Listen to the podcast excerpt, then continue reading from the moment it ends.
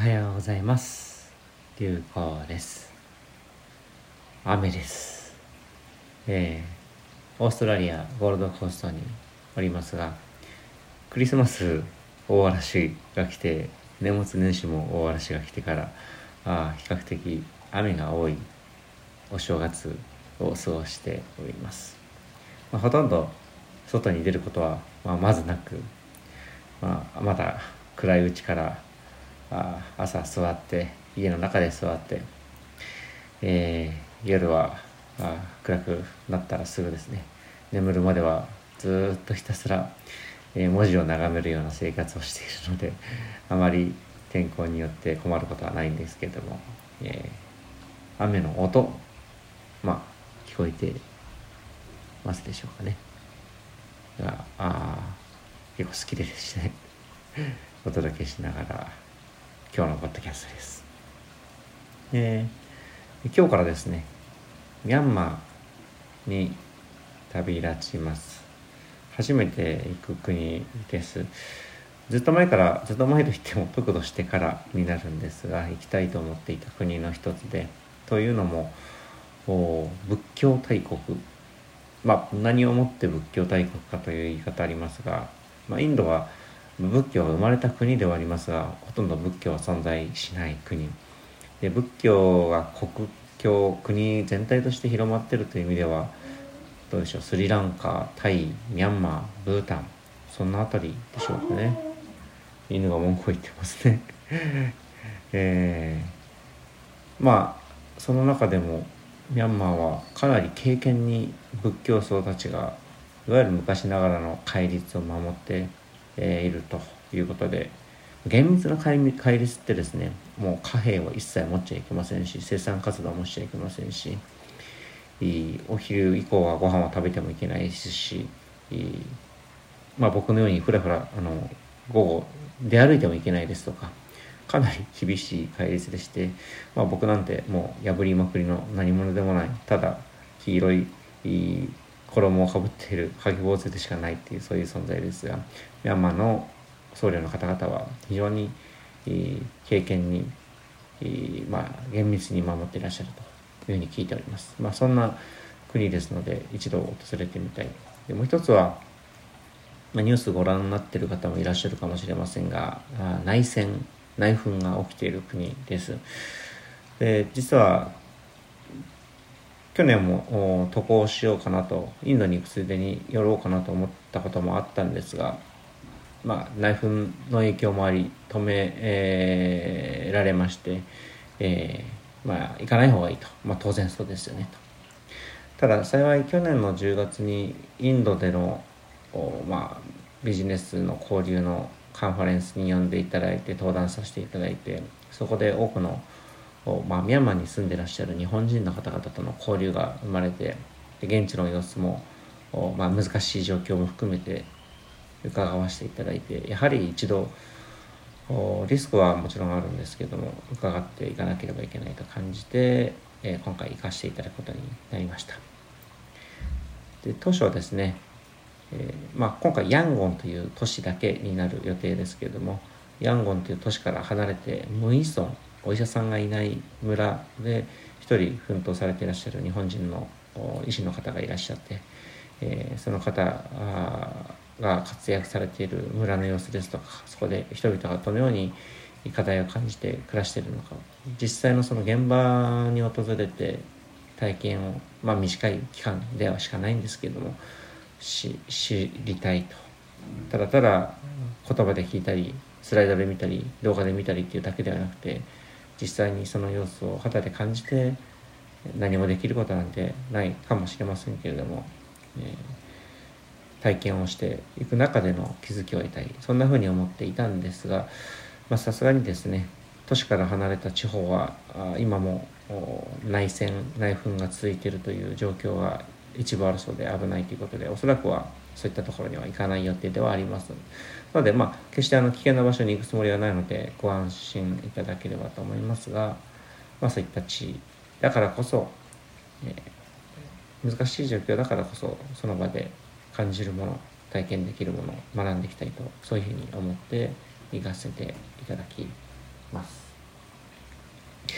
でまあどうやらですねネット、まあ、w i f i が入る環境ももちろんあるでしょうがあ普通の携帯電話のインターネットがあまり使えそうにない、海外で使える SIM の情報があまりなくてですねもしくは非常に高額で、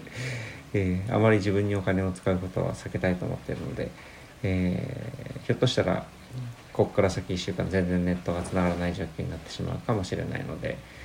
えー、まあ久しぶりではありますがポッドキャストを撮らせていただいた次第です。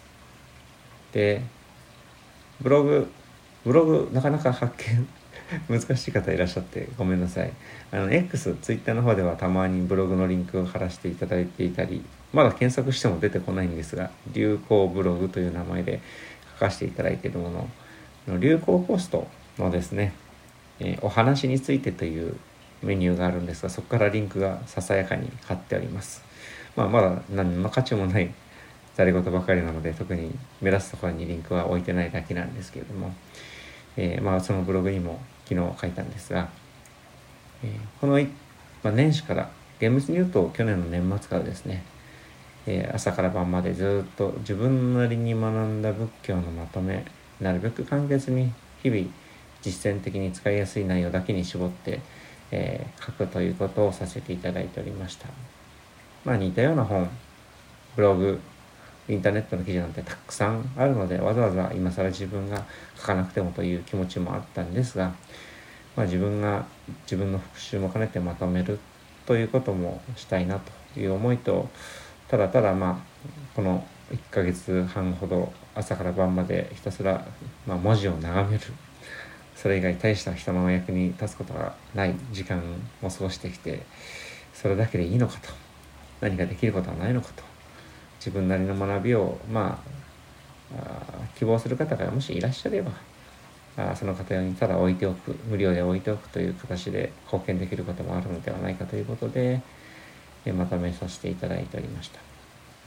まあ1週間ほどといっても毎日10時間以上朝から晩まで10時間じゃ済まないですね。まあ多分なので100時間は優に超える分書き溜めていたのが昨日全部消えてしまいましてですね。あらと思ったんですけどまあ今僕が使ってるブロガーという Google のブログのサービスを使っていてその編集画面でずっと書き溜めていたんですけれどもまああバカといえばバカなんですがあの他の Google のサービスだとあの、まあ、文章は一回消えても過去に遡って、えー、戻ることができるんですがブロガーというのはブログを書くために作られたサービスのせいかえー、その瞬間その瞬間の変更を自動保存してくれるという機能があるので消えた直後に自動保存された状態元に戻すことが本体は本当はできる機能もあるんですが効かなかったんですね。でまあ自分なりに元前世のキャリアというか知識を駆使していろいろ調べ上げたんですがまあこれはもう諦めましょうとと いうことで、えー、書くのを諦めるわけではないんですけれどもまたちょっとゼロから書き直しをしてみようと思っております。さすがになかなか100時間という時間これからしっかりとる時間移動も増えてくるので減るのではないかと書き上がるのは時間かかるかもしれませんし途中でやめたってなるかもしれませんが、えー、まあ縁があればお待ちいただければと思っております。まあそんなこんなで、えー、今日からのミャンマーそしてその後まあまだ日本に行かせていただいたりアメリカに3月行かせていただいたり4月はまたインドに行く予定ですし少しずつ移動ですとか人様の前に立たせていただく機会もまた増える時間が重なっていくと思いますので、まあ、この1ヶ月半学んだことこれまで体験したことまた新たな何かお役に立てる考えだとか考えというよりも知恵ですとか僕の知恵ではなくて僕が学んだ人様の知恵ですとかもしくは具体的に何かできることというのを重ねていければなと思っている次第です。